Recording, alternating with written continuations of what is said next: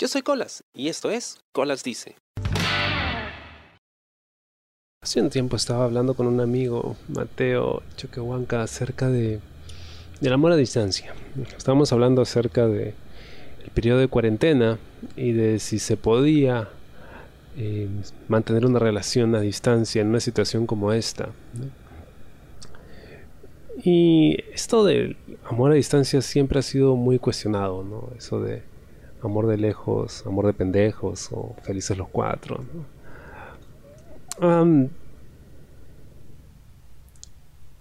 bueno, nunca he tenido una relación a distancia.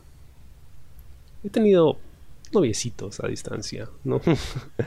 Pero de esos que pues te hablas bonito con ellos, te preocupas por ellos, pero en realidad no tienes una relación exclusiva con ellos, que hablas con ellos y estás pero no estás al final o estás con varios al mismo tiempo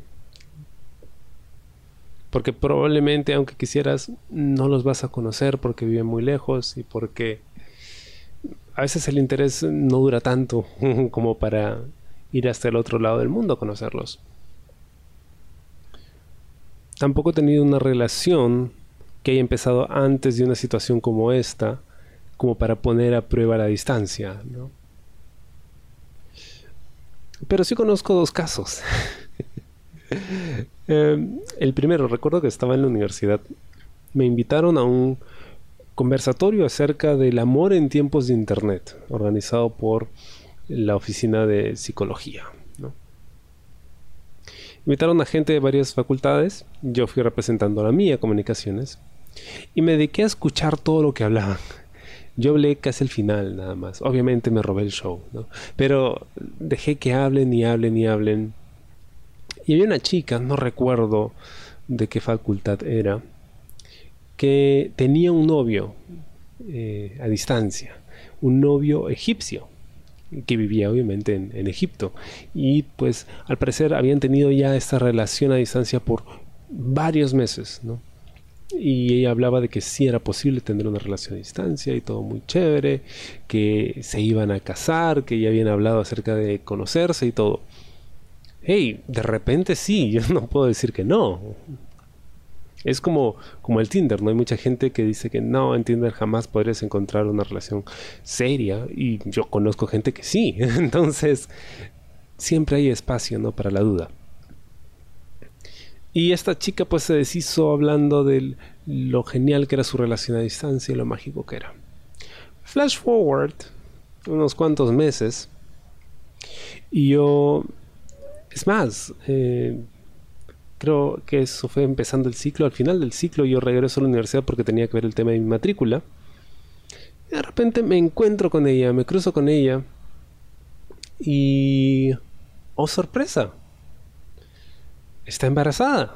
Yo no me acordaba su nombre para nada, probablemente ella, tampoco el mío. Y nos cruzamos y pude notar su incomodidad al verme. y me la crucé y estaba embarazada y, Ah, simplemente le pregunté por cómo estaba ella, si se iba a matricular. Algo muy rápido. No le pregunté eh, cuánto tiempo tenía el embarazo. No le pregunté si era del egipcio o no. Porque creo que era bastante obvio que no, no era del egipcio.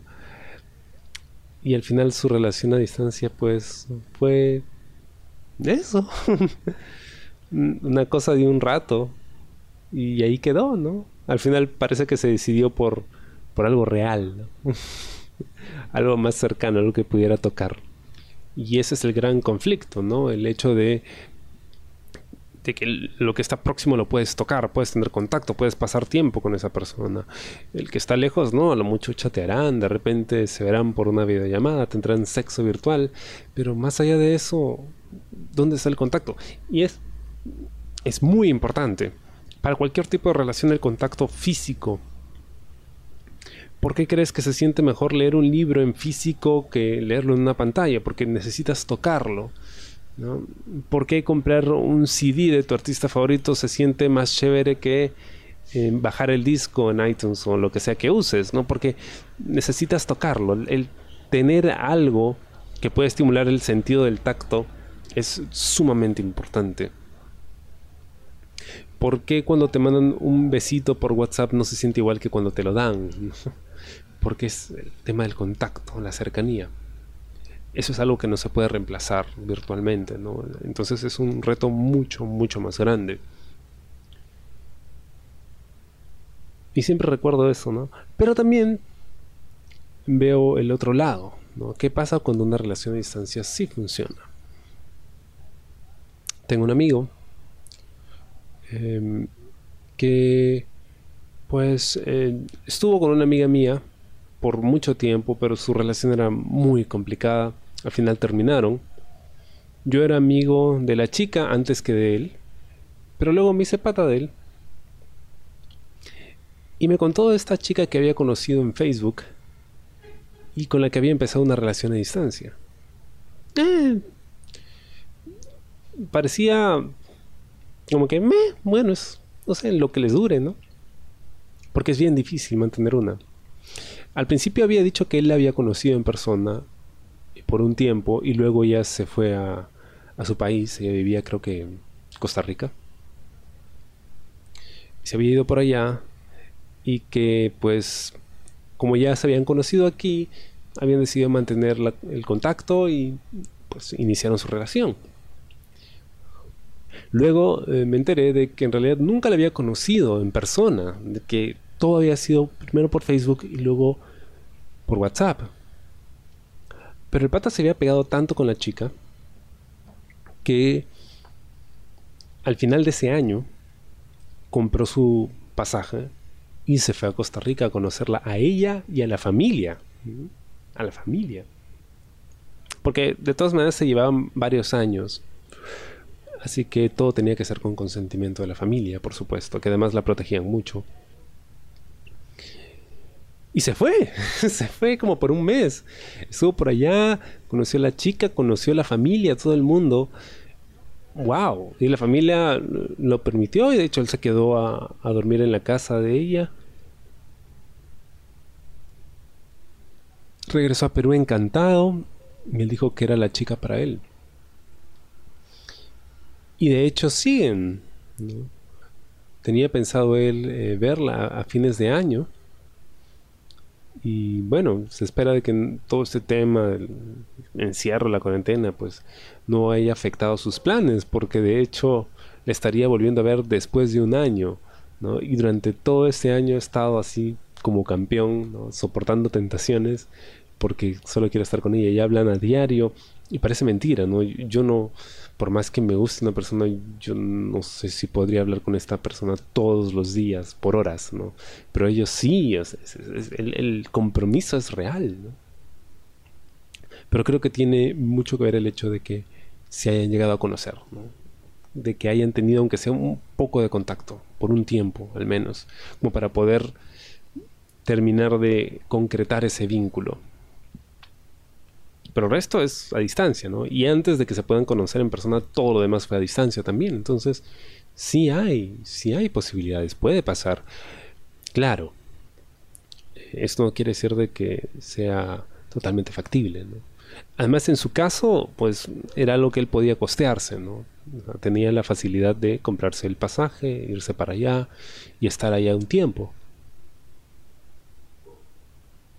Porque al final todas estas relaciones a distancia tienen ese fin. El fin de finalmente encontrarse en algún momento.